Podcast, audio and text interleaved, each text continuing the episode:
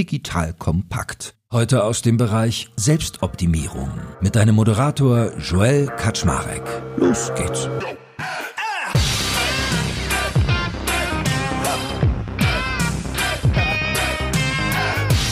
Hallo Leute, mein Name ist Joel Kaczmarek. Ich bin der Geschäftsführer von Digital Kompakt und heute haben wir mal wieder eine sehr besondere und ich finde auch sehr erfolgreiche Person im Podcast. Und ihr kennt das ja, regelmäßig versuche ich erfolgreichen Personen ein bisschen im positiven Sinne gemeint auf den Zahn zu führen. Das heißt, ich versuche nachzuzeichnen, wie führen sie eigentlich ihr Leben, wo kommen sie her, was sind so Werte, die sie in sich tragen, wie gehen sie ihre Arbeit an und einiges mehr. Wir machen das ja regelmäßig mit sehr, sehr vielen erfolgreichen Führungskräften und der Mann, der heute da ist, den kennt ihr alle auch. Der ist nicht nur Selbstführungskraft, sondern er hilft auch anderen Führungskräften dabei, bessere Führungskräfte zu werden, nämlich in ihrer High Performance zu kommen. Jetzt wisst ihr vielleicht schon, um wen es sich handelt, um den lieben Stefan Lammers.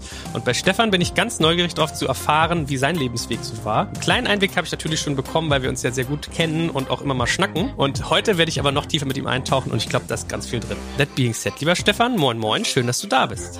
Ja, einen wunderschönen guten Morgen und ich bin schon ganz, ganz gespannt auf die Fragen, die von dir kommen. Ja, ich eröffne das immer mit einem Doppelklang und zwar, was bedeutet denn für dich eigentlich Erfolg? Weil wenn ich von erfolgreichen Menschen rede und die nachzeichnen will, ist ja mal interessant, wie das jeder für sich verortet. Also Erfolg bedeutet für mich, dass ich auf der einen Seite eine innere Zufriedenheit und Gelassenheit für mich spüre und dass ich auf der anderen Seite etwas erreicht habe, was letztendlich auch anderen etwas gebracht hat in diesem Moment, wo ich eine Rückkopplung dann auch wieder dafür bekomme, dass ich etwas bewegt habe in irgendeiner Form. Also bei mir hat Erfolg immer mit zwei Dingen zu tun, letztendlich mit Energie auf der einen Seite und auf der anderen Seite auch mit Bewegung. Also mir geht es ähnlich bei sowas, dass ich gerne Impact hinterlasse im Leben anderer Menschen oder was nach vorne bringe. Ich habe auch gerade an einem Wochenende ein tolles Coaching gehabt und als sie mich dann fragt, was willst du eigentlich machen, habe ich gesagt, ja, große Räder drehen. Warum? Ich will was in der Welt hinterlassen. Warum? Was sollen die über dich erfahren? Warum? Wie ist das bei dir? Also warum ist dir das wichtig, dass du einen positiven Einfluss auf das Leben anderer Menschen hast? Warum ist das für dich dann Erfolg? Also weil ich oft festgestellt habe, dass sich Menschen ein Riesenpotenzial haben und dass sie auf der anderen Seite sich aber das Potenzial ein Stück weit selber verschließen, dass sie also gar nicht sich trauen, daran zu gehen. Das hat oft was damit zu tun, was einem andere Leute erzählen. Und ich habe halt in meiner Geschichte ganz oft Grenzen überschritten, die andere Menschen mir gesetzt haben oder setzen wollten. Und insofern ist es für mich so, dass ich da auch anderen Menschen einfach helfen möchte, diese Barrieren zu sprengen, die Ketten zu sprengen, für sich selbst zu erkennen, was für ein Potenzial eigentlich in ihnen steckt. Das möchte ich weitergeben, sozusagen, was ich für mich selbst erfahren habe. Und weshalb möchtest du das machen? Also du warst ja jetzt sehr stark bei den anderen Menschen, dass, was für Potenziale die heben können und dass du vielleicht den Schlüssel hast, um die Tür aufzuschließen. Was gibt das dir? Mir gibt es die Befriedigung meiner obersten Werte und meine obersten Werte sind Liebe und Freiheit. Das habe ich in meiner ersten Coaching-Ausbildung für mich rausgearbeitet und gerade Freiheit ist für mich ein ganz, ganz großes Thema. Deswegen ist für mich sozusagen, wenn jemand seine Potenziale nicht ausnutzen kann, ist dann eben auch schon wieder eine Beschränkung, ja. Die möchte ich helfen auszuhebeln. Und auf der anderen Seite eben auch tatsächlich dieser Wert Liebe, wo manche Leute erstmal im Moment stutzen, im, Zu im Zusammenhang auch mit Führung oder im Zusammenhang mit Führungskräften. Ich glaube einfach, dass Liebe auch was mit Menschlichkeit zu tun hat und mit einem Interesse am Gegenüber. Das sind einfach Leidenschaften von mir, die ganz tief in mir verankert sind. Und ich glaube, das hat viel mit meinen Eltern zu tun, die sich immer viel für andere Menschen eingesetzt haben. Mein Vater war immer in verschiedensten Vereinen Vorsitzender. Leute sind zu ihm gekommen, wenn sie Probleme hatten. Und das habe ich einfach gesehen, obwohl er eben Versicherungskaufmann war und nicht jetzt als Coach oder ähnliches unterwegs war, habe ich das da gelernt, wie Menschen zu einem kommen und wie glücklich die sind, wenn man denen weiterhilft und wenn man nicht die Tür verschließt. Jetzt schulde ich dir noch den zweiten Gongschlag, was ich eigentlich meinte. Also ich habe dich als erstes gefragt, was bedeutet dich Erfolg? Und dann mal dagegen gehalten, was bedeutet denn für dich Glück? Also Glück im Sinne von Happiness, nicht im Sinne von Losglück oder so. Glück sind für mich manche Momente, wo ich einfach äh, innerlich tief berührt bin. Und es hört sich jetzt echt total blöd an, was ich erzähle, aber gestern Abend war ich äh, im Zug von einem Workshop zurück und meine Frau hat mir ein Foto von meinem Sohn geschickt. Der ist ja zehn Jahre alt und der war duschen nach dem Sport und hat sich danach ein Oberhemd angezogen, eine Krawatte von mir und ein Sakko und saß dann da frisch geduscht in diesen Klamotten und hat an äh, seinen Mathearbeiten gemacht und hat gesagt, er hätte jetzt eine Mathekonferenz.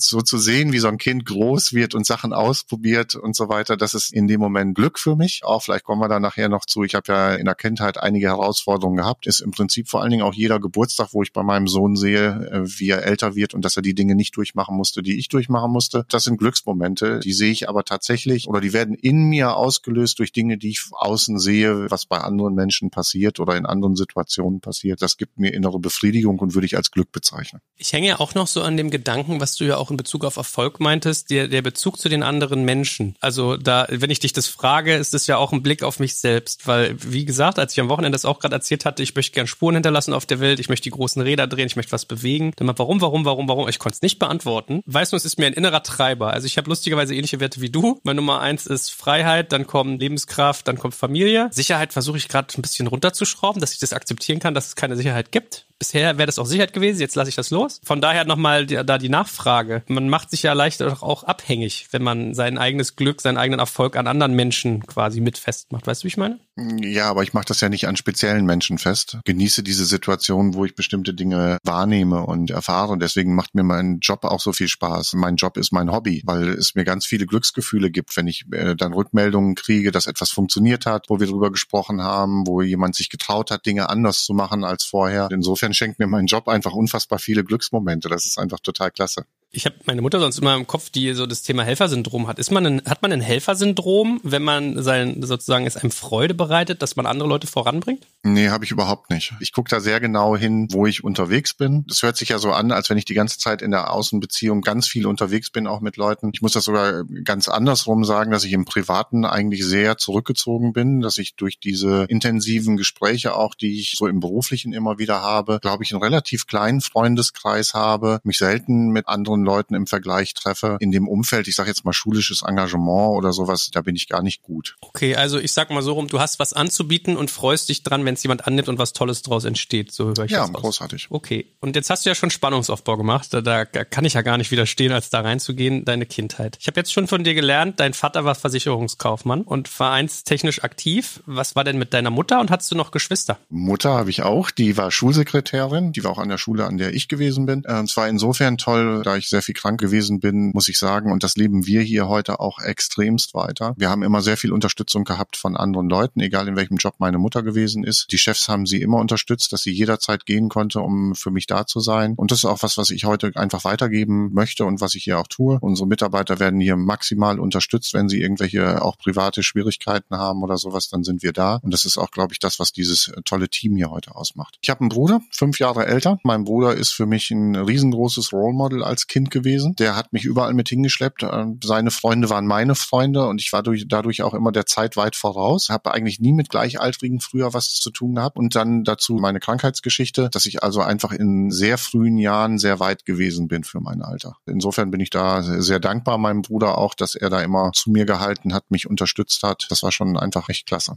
Jetzt hast du schon mehrfach erzählt, dass du krank warst. Was war denn da los in deiner Jugend? Eine ganze Menge. Also eigentlich mit, mit Asthma angefangen, mit vier Jahren, habe zwei, dreimal die Situation gehabt, dass ich da gerade so irgendjemanden vom letzten Moment runtergesprungen bin von irgendwelchen Situationen. Damals war das nicht so einfach, irgendwo hinzukommen, wenn man keine Luft mehr gekriegt hat. Später habe ich eine schwere Nierenkrankheit gehabt, habe mit 14 Jahren eine Chemotherapie gehabt. Es war für mich eine wahnsinnig lehrreiche Zeit, weil ich in dieser Zeit viele Dinge lernen musste, die mir heute helfen. Das habe ich erst später begriffen. Fangen wir mal vorne an sozusagen mit 14 die Chemotherapie. Das war kein Muss, sondern das war eine Entscheidung. Und da bin ich das erste Mal im Prinzip mit Coaching in Verbindung gekommen. Meine Eltern haben mich eigentlich gecoacht in der Situation. Sie haben die Entscheidung bei mir gelassen. Wir sind viel spazieren gegangen. Ich weiß auch noch genau die Wege, wo wir uns darüber unterhalten haben, was das für Konsequenzen hat. Vermutlich keine Kinder zeugen können und ähnliches. Das war damals das, was bekannt war. Da habe ich dann mit 14 für mich selbst entschieden, dass ich das mache, weil ich halt die Jahre vom, ich sag jetzt mal, neunten Lebensjahr bis 14. Lebensjahr habe ich sehr wenig Zeit in der Schule verbracht, habe sehr viel Zeit in Krankenhäusern verbracht. Das hat mir auf der anderen Seite wieder auch was äh, Tolles gegeben, nämlich wenn du als kleines Kind irgendwo immer wieder in neue Situationen reinkommst, dich schnell zurechtfinden musst in unterschiedlichen Krankenhäusern mit unterschiedlichen Personen, dann kriegst du halt schon unheimlich früh eine Schulung für so einen systemischen Blick. Wie laufen hier die ganzen Geschichten? Wer hat hier was zu sagen? Wie funktionieren Hierarchien? Wie kannst du damit umgehen? Wo kannst du eben auch deine eigenen Freiräume erkämpfen in diesen Krankenhäusern? War eine total super lehrreiche Zeit Zeit für mich. Also die möchte ich, hört sich jetzt bescheuert an für den einen oder anderen. Ich möchte diese Zeit nicht missen. Die hat mir unfassbar viel gegeben, so schwer sie war. Darüber hinaus, durch diese hohen Mengen an Cortison, an sonstigen Geschichten, die ich bekommen habe, sind meine Bänder und Knochen auch nicht die besten. Das alles in der Wachstumszeit gekriegt habe. Mal zwei Grenzen aus der Krankheitsgeschichte. Mit 14 Jahren hat man mir gesagt, ich werde niemals Kinder zeugen können. Das hat man mir auch 2004 noch gesagt in einer der führenden Kinderwunschkliniken. Heute habe ich einen zehnjährigen Sohn, der von mir kommt. Also was einem die Leute erzählen, erzählen, muss nicht stimmen. 1986 hat man mir gesagt, spätestens in zehn Jahren sitze ich im Rollstuhl. Das mache ich heute auch noch nicht. Also insofern lasst euch nicht was erzählen, immer was draußen ist, sondern geht euren eigenen Weg, macht euch Gedanken, wie ihr mit den Situationen umgeht. Und äh, das ist die Lehre, die für mich da ist. Und das ist für mich eben auch dieses Thema, warum es mir ein Anliegen ist, Menschen zu helfen, nicht ihre eigene Begrenzung äh, in den Vordergrund zu stellen, sondern die Möglichkeiten in den Vordergrund zu stellen, wie ich mich entwickeln kann. Ich habe am Wochenende gerade, als ich auf diesem Coaching-Seminar war, von äh, Karin Kuschig gehört, wenn ein Arzt dir sagt, das geht nicht, sie werden so, sie werden dies, sie werden das, sagt es mehr über den Arzt aus als über den Patienten in der Regel. Fand ich einen ganz schönen Satz. Also eine Nierenkrankheit hast du bekommen, hast du gesagt, war die Ursache all dessen. Wie ist sowas entstanden? Also gab es da eine Ursache für? Ist es genetisch? Hast du Pech gehabt? Das kann man ja nie so richtig nachweisen. Ich war mit neun Jahren, war ich in einer Kinderkurklinik. Die, über diese Kinderkurklinik gibt es heute ein großes Forum. Da gibt es auch Dinge, wo untersucht werden. Viele Sachen, die dort in dieser Klinik gelaufen sind, würde man heute nicht mehr machen. Es gibt viele Menschen, die damals, die in dieser Klinik waren, im Nachgang in Therapie gegangen sind, die also wirklich das auch teilweise als psychische Folter und ähnliches empfunden haben. Das war halt noch nach einem sehr alten Stil geführtes Haus und damit sind viele Menschen nicht zurechtgekommen. Und was auch viele in diesem Forum sagen, sind, dass sie Krankheiten entwickelt haben, um da rauszukommen. Und ich habe eben tatsächlich auch in dieser Klinik diese Nierenkrankheit entwickelt. Wir sind allerdings auch bei Eiseskälte ins Meer gegangen und so weiter und so fort. Ich weiß es nicht, ob es ein Schutzmechanismus gewesen ist, der dazu geführt hat, da rauszukommen. Ob es tatsächlich irgendwie die Krankheit war, kann ich nicht sagen. Ich weiß nur, dass meine Eltern nach sechs Wochen mich das erste Mal in dieser Klinik gesehen haben. Die durften mich nicht besuchen, die durften auch in der Regel nicht mit mir telefonieren oder sonst was. Da war Kontaktsperre und das war als Neunjähriger schon relativ hart und ich bin als Neunjähriger, als meine Eltern nach sechs Wochen kamen, an ihnen vorbeigelaufen und sie haben mich nicht erkannt, weil ich mich so verändert habe in diesen sechs Wochen. Also insofern kannst du dir vorstellen, dass das nicht gerade so die schönste Zeit des Lebens war. Aber auch da habe ich in dieser Zeit auch bei Schwestern Unterstützung gehabt und habe da wieder ein System kennenlernen müssen, wie ich damit umgehe, wie ich damit klarkomme. Und auch das ist eben am Ende eine gute Lehre für mich gewesen. Und das war eine der ersten Taten, die ich meine jetzigen Frau Steffi gemacht habe, ist tatsächlich zu dieser Klinik zu fahren. Wir haben dort einen kleinen Engel vergraben, der eben auch Acht geben soll auf alle anderen Kinder, die heute in irgendwelchen Kurkliniken oder ähnlichem sind, damit auf die aufgepasst wird. Ach, du bist ja süß. Oh Gott.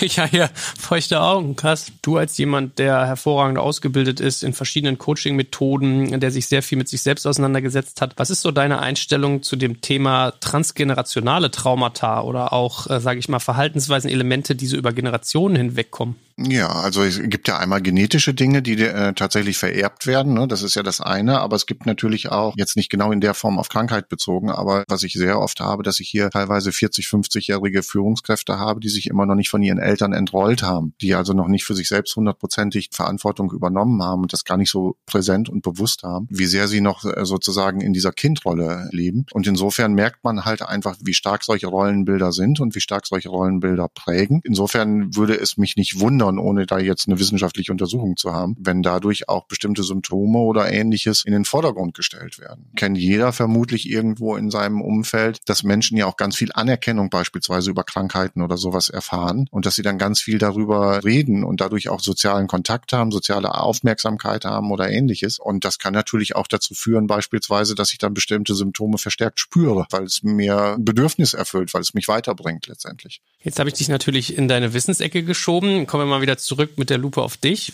Was war das für dich für ein Thema?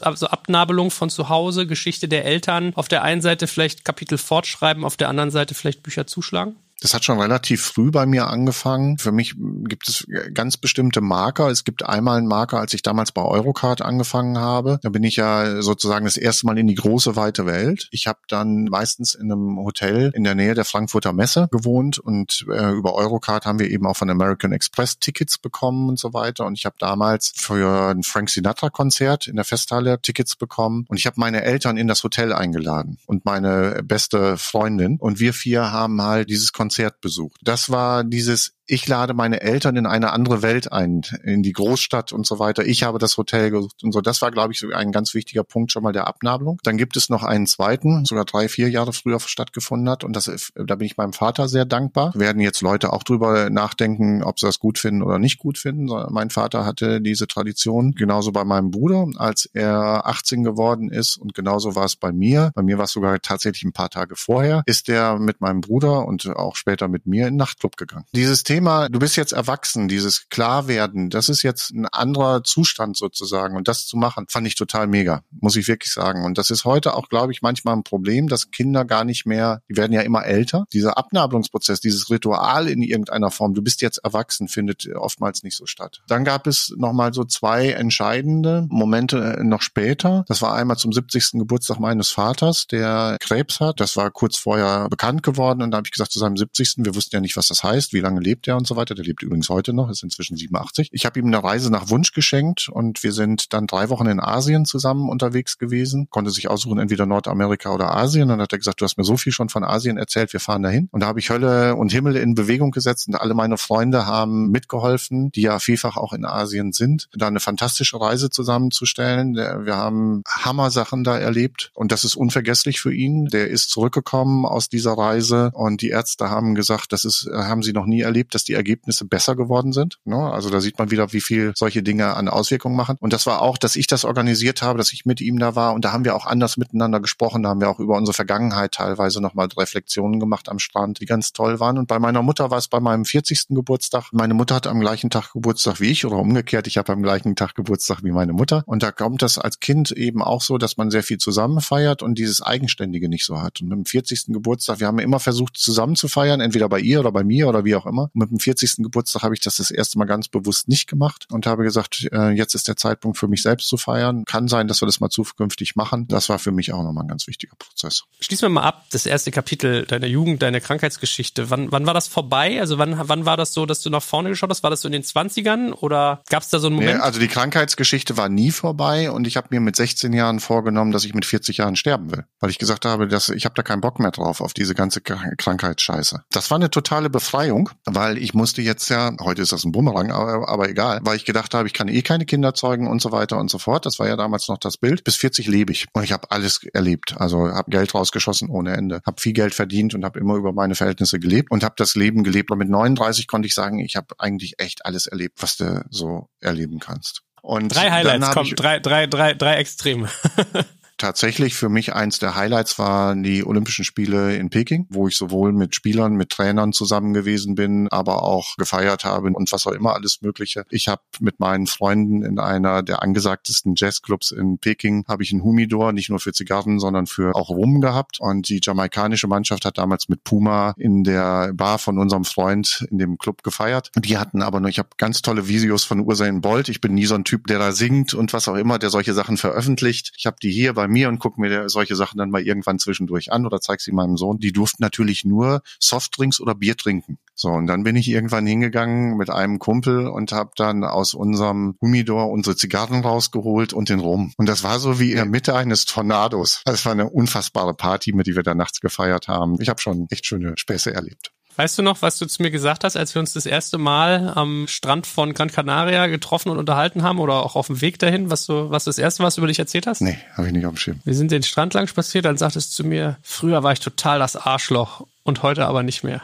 Was hast du damit gemeint? Was ich damit gemeint habe, ist, dass ich früher ein sehr egozentrischer Mensch gewesen bin, auch tatsächlich Frauen gegenüber, dass ich sehr fokussiert war auf die Erfüllung meines Glücks und das hat sich bei mir krass geändert. Mit 39 war ja dieser Punkt, wo ich jetzt da an der großen Überlegung war, mache ich dem ein Ende oder nicht und dann hat mich mein Freund Rainer eingeladen, hat gesagt, komm nach China, ich organisiere was und dann reden wir über alles. Und dann bin ich nach China geflogen, dann haben wir da zwei tolle Nächte in unseren Clubs in Peking verbracht verbracht. Und dann haben wir uns, und er hatte eine Reise nach in die Mongolei organisiert. Dann sind wir mit zwei Begleiterinnen in die Mongolei geflogen und haben dort die Mongolei richtig kennengelernt. Von schamanistischen Ritualen über Insights wie Mongolen denken, die Gastfreundschaft und ähnliches. Und Rainer und ich haben stundenlang zwischen Yaks gesessen und zwischen Murmeltieren und gesprochen über, über das Leben. Und da habe ich sehr viel verändert danach. Durch diese Gespräche darüber sind ja auf einmal Perspektiven erwachsen. Das ist eben neben dem Gefühl, dass man schon alles erlebt hat, noch ganz andere Dinge gibt, die weit weg von materiell, von Hubschrauberflügen oder sonst irgendetwas sind, was für mich heute auch alles keine Bedeutung hat. Das ist auch manchmal für mich tatsächlich oder auch unsere Familie manchmal gar nicht so einfach, weil vom Status her ja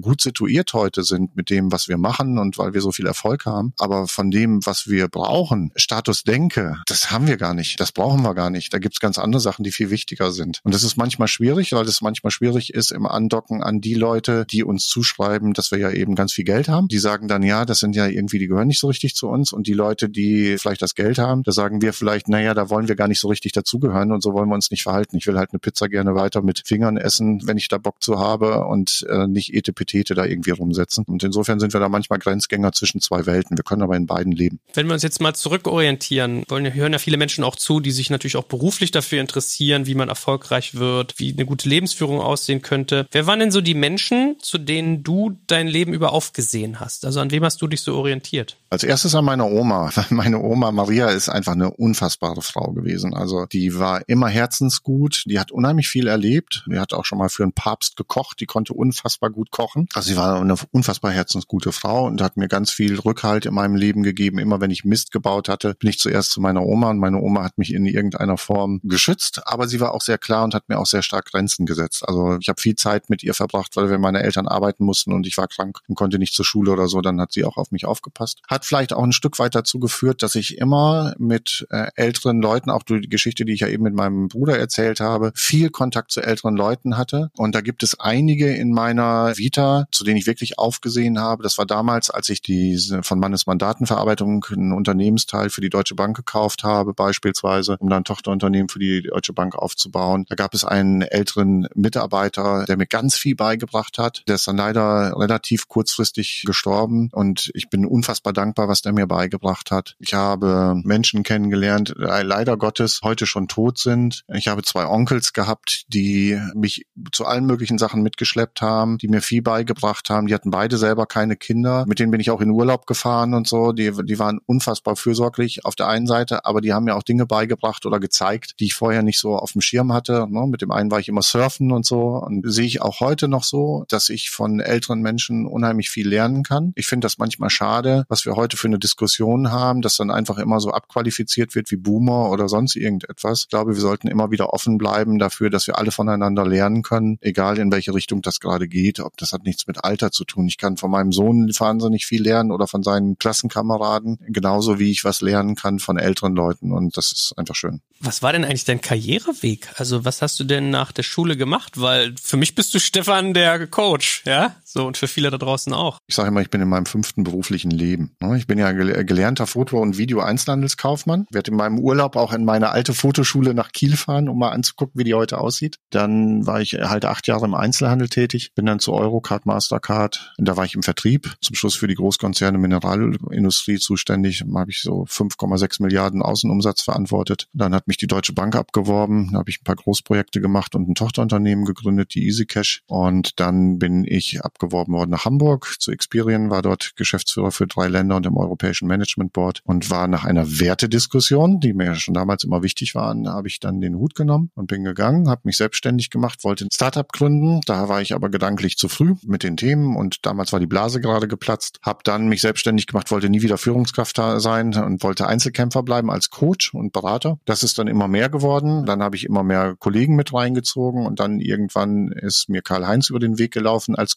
Coachie, eine Top-Führungskraft der Deutschen Bank und den habe ich in den Ruhestand begleitet. Und dann ist er irgendwann zu mir gekommen und hat gesagt, er würde Coach werden wollen. Und dann habe ich gesagt, hm, ich weiß nicht, ob du da der Richtige bist. Und am nächsten Tag habe ich ihn angerufen und habe ihn gefragt, ob er nicht Wirtschaftsbeirat bei mir werden will. Und wir planen und haben geplant, dann die Firma größer zu machen. Und heute sind wir halt neun Angestellte hier und über 20 Berater im Netzwerk. Und so hat sich das dann im Laufe der Zeit immer größer entwickelt. Anfangs war es halt eben viel Konzerne, wo wir unterwegs gewesen sind. Und da ist eben auch der Podcast mit dir, der dann nochmal eine Veränderung hervorgerufen hat, dass wir eben auch sehr stark eben in der Startup-Szene heute unterwegs sind und genauso auch im Mittelstand. Das war einfach nochmal ein toller Booster, für den ich auch sehr dankbar bin. Du sagtest eben, du wolltest nie wieder Führungskraft sein. Warum? Eine gute Frage, da habe ich glaube ich gar nicht so eine richtige Antwort drauf im Moment, äh, warum ich das nicht mehr sein wollte. Ich habe ja mal irgendwann in einem Podcast bei T3N die Frage beantwortet vom Stefan Dörner, ob ich eigentlich eine gute Führungskraft war. Und da habe ich gesagt, wenn ich heute darauf gucke, würde ich sagen, ich war eine beschissene Führungskraft. Wenn ich aber das, was ich damals weiß zugrunde liege, dann war ich, glaube ich, damals nur für das, was ich wusste, eine gute Führungskraft und habe alles gemacht, was möglich war. Und ich glaube, ich habe da schon ein bisschen gespürt in der ersten Zeit, dass ich äh, nicht selbst mit mir da zufrieden war. Wenn ich irgendwas nicht richtig hinkriege, will ich das ja lernen. Das hatte ich jetzt auch gerade nochmal, dieses Erlebnis. Ich habe mich sehr gefreut, einen alten Weggefährten zu treffen, den Michael Hegemann, der heute Trainer beim Zweitbundesligisten Handball ist, der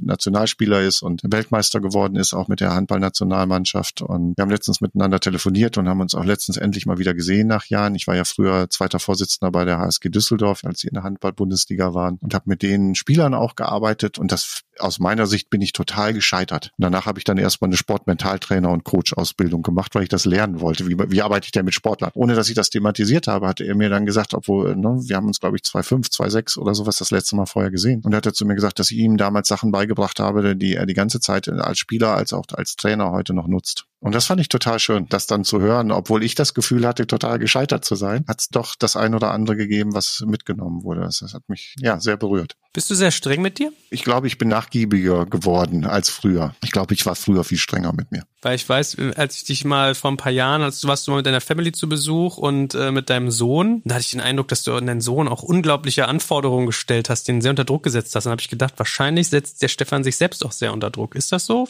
Ich bin ja nicht der Billigheimer unter den Coaches, ne, um das jetzt mal so zu sagen. Also ich habe ja Preis, der für mich auch angemessen ist und der muss auch das erfüllen. Da muss ich auch das erfüllen, was sozusagen dafür gezahlt wird. Das heißt also, der Anspruch an mich ist schon da. Das ist für mich total wichtig. Das war in der Eurocard-Zeit für mich eine gute Lehre. In der Eurocard-Zeit hatte ich immer das Gefühl, dass ich überbezahlt war für das, was ich geleistet habe. Und äh, das ist ein Gefühl, was ich nie wieder haben will, sondern ich will immer dieses Gefühl haben, dass das zusammenpasst. Und ja, in der Tat ist es so, dass ich schon Ansprüche stelle. Aber ich glaube auch, dass ich mit meinem Sohn nachgiebiger geworden bin, als ich das schon war. Aber das muss ich ja auch erstmal lernen, mit Kindern umzugehen, also oder mit einem eigenen Kind umzugehen, ist gar nicht so einfach. Und ich glaube, das ist schon ein paar Jahre her, dass wir das Gespräch hatten. Und wo du gerade von Bezahlung geredet hast, was würdest du sagen? Viele Menschen streben ja Erfolg an oder wünschen sich Erfolg, machen sich aber auch keine Gedanken über den Preis. Was war so der Preis, den du für deine Erfolge gezahlt hast? Ich habe wahnsinnig viel Geld in richtig teure Ausbildungen gesteckt. Also das jetzt mal tatsächlich als Preis. Wenn ich da manche Leute sehe, die sich als Coach verkaufen oder sonst was, die entweder nie eine Ausbildung gemacht haben oder vielleicht irgendwelche Methoden kennengelernt haben oder sowas. Ich glaube, dieses der Preis ist vielleicht das lebenslange Lernen und diese Bereitschaft auch in andere Wege zu gehen. Ne? Also wie gesagt, ich habe in China, in England, in Amerika Ausbildungen gemacht und mich hat immer interessiert, dass ich unterschiedlichste Sachen gelernt habe, dass ich nie eine Methode, eine Schule oder sonst was gesehen habe. Und der Preis ist, glaube ich, der, wenn überhaupt, dass ich manchmal Zeit reinstecken muss zu sortieren und zu überlegen, was ist wirklich das Beste aus diesem, aus dieser riesigen Vielfalt, die ich da habe, um da was Klares zu konzipieren. Aber da habe ich hier auch eben tolle Mitarbeiter und eine tolle Frau, die mir da äh, unfassbar Unterstützung sind, mich auf den Punkt zu bringen. Das sind ja auch noch harmlose Preise vergleichsweise. Also ich hätte gedacht, viel, manche sagen dann Gesundheit oder meine Beziehungen oder irgendwas in der Art. Bei dir gab es da nichts? Nee. Wir verbringen ja, außer wenn ich jetzt auf Workshops bin oder so, 24 Stunden, weil wir zusammen arbeiten. Unsere Schreibtische sind gegenüber. Wir haben unsere Büros hier für die Mitarbeitenden bei uns im Haus. Also mehr Zeit kann man gar nicht miteinander verbringen und trotzdem funktioniert alles miteinander. Ich habe einmal Coaching bei dir gemacht, da bin ich nach Düsseldorf gekommen, habe drei Tage bei euch gewohnt. Ich habe noch im Kopf, ich glaube, das darf man sagen, es ist, glaube ich, nichts Persönliches hier, wie ich mit euch beisaß und dann giftet ihr euch an über irgendwelche Dinge. So, das macht jetzt das, was hast du gerade? Pass mal auf, das löst mir folgendes aus. Dann so eine Sekunde Sekunden habe ich dann gesagt, okay, wie so eine Schildkröte ziehst du mal kurz den Kopf in den Panzer zurück, bist hier in einem fremden Zuhause und dann so 20 Minuten später, wie der Rauch sich verzogen und habe ich dann so, Stefan, wärst du lieber, wenn ich gehe? Und dann meinst du so, nee, wieso denn gehen? Verstehe ich jetzt nicht. Na, weil ihr euch so streitet. Ich will nicht, dass ihr euch wegen mir hier irgendwie unter Druck fühlt. So, wieso streiten? Wir haben uns doch gar nicht gestritten. Aber du hast doch gerade zu ihr gesagt, so und so und sie das und das. Also das wirkte schon sehr aggressiv. Nee, das ist unser normaler Talk. Wenn uns was stört, kommt es sofort auf den Tisch, wird sofort diskutiert, sofort thematisiert und verarbeitet und so ist das. Ich konnte es dann die nächsten Tage bezeugen,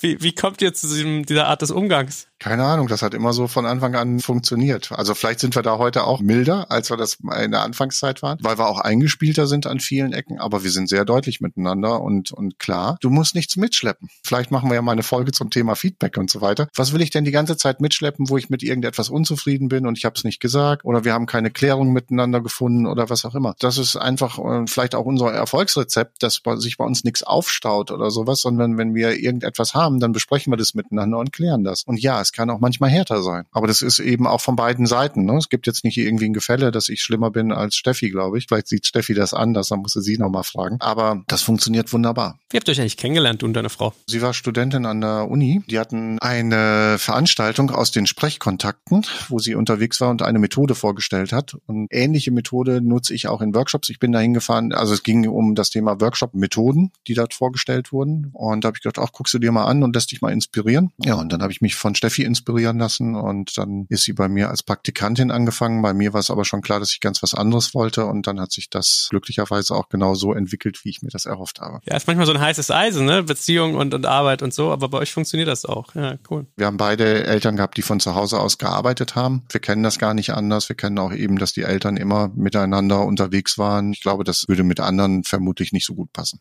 Ja, äh, spannend, Stefan. Eigentlich bieten sich noch ganz viele Fragen an, aber ich habe mir ja immer auferlegt, so die Länge eines Inlandfluges pro Podcast. Deshalb würde ich folgenden Vorschlag machen. Wir vertagen uns noch, machen eine Zweiteiler-Folge draus und beim nächsten Mal können wir nochmal drüber reden, ein bisschen mehr eintauchen in deine, deine Selbstorganisation. Also wie arbeitest du eigentlich? Wie triffst du Entscheidungen? Was hast du für Mantras? Wie funktionierst du? Work-Life-Balance? Also da gibt es, glaube ich, noch einiges zu heben. Und dann für den Moment schon mal ganz herzlichen Dank, dass du uns auf eine so persönliche Reise mitgenommen hast. Sehr gerne. Danke dir für das Vertrauen, dass du äh, in mich da hast, dass du mit mir über solche Themen sprechen magst. Auch die Art, wie du es gemacht hast, ist eben nicht dieses Gefühl, einen, einen Seelenstriptease oder sonst was zu machen, sondern ich glaube einfach, dass es vielleicht den einen oder anderen nochmal inspirieren kann. Das freut mich. Danke dir. Danke und bis zum nächsten Mal. Danke fürs Zuhören beim Digital Kompakt Podcast. Du merkst, hier ziehst du massig Wissen für dich und dein Unternehmen heraus.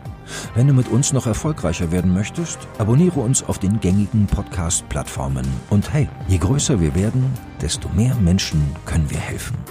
Also erzähl doch auch deinen Kolleginnen und Kollegen von uns. Bis zum nächsten Mal.